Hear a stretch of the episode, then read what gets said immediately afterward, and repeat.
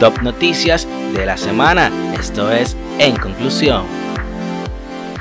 El Intran informó que iniciará desde este lunes 24 la incautación de las luces LED a vehículos que no la hayan traído de fábrica. El administrador de Edesur Dominicana lanzó un plan en el que tendrá el apoyo del Ministerio Público, las alcaldías y los organismos de seguridad para reducir las pérdidas de energía mediante la persecución de los ciudadanos y de las empresas que se están robando la luz. Desde este domingo, los camiones de cuatro o más ejes solo podrán transitar por el Distrito Nacional con un permiso de circulación otorgado por el Intran, donde se establezca la necesidad de por la ciudad de 6 a.m. a 8 p.m. La primera sala de la Suprema Corte de Justicia estableció que los centros comerciales deben verificar la identidad de quienes pagan con tarjeta de crédito o débito o ya sea requiriendo el uso del código secreto o un documento de identidad.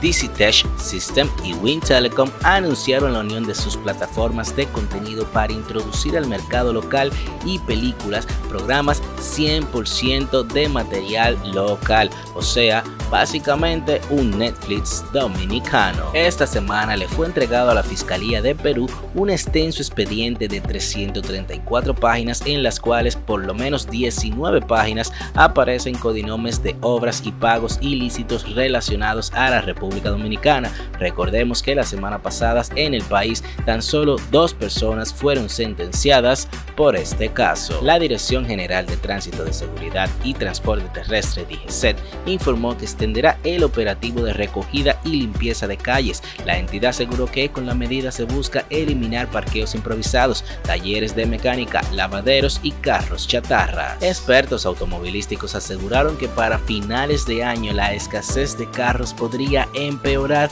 por la falta de magnesio, material vital para la construcción de los vehículos. La prestigiosa Universidad de Harvard aseguró esta semana que bañarse diariamente no es tan saludable como parece, ya que para que la piel esté sana necesita mantener una capa de grasa y un equilibrio de bacterias y microorganismos que se pierden al lavar y restregar el cuerpo, particularmente con agua caliente. En España una funeraria se ha hecho viral por nada más y nada menos que fabricar ataúdes como los de la famosísima serie de Netflix El juego del calamar. La Embajada de los Estados Unidos en la República Dominicana recomendó el lunes no llenar ni reservar citas para visas de turistas, al menos que no sea por casos de emergencia. Tras el sonado incidente en el que está involucrado el actor Alec Baldwin, donde resultó muerta la directora de fotografía en un rodaje, expertos en la materia aseguraron que la es del encargado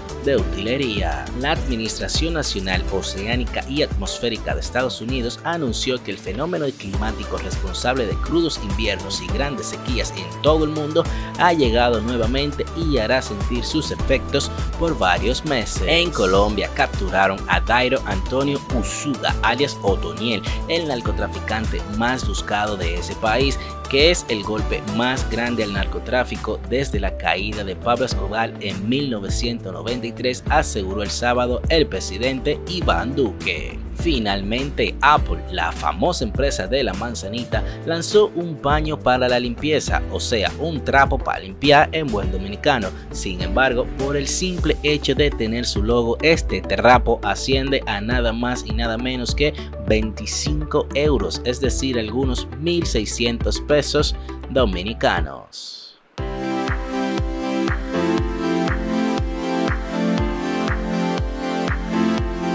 Esto ha sido todo por esta semana. Será hasta la próxima con más y mejor contenido. Queden bien.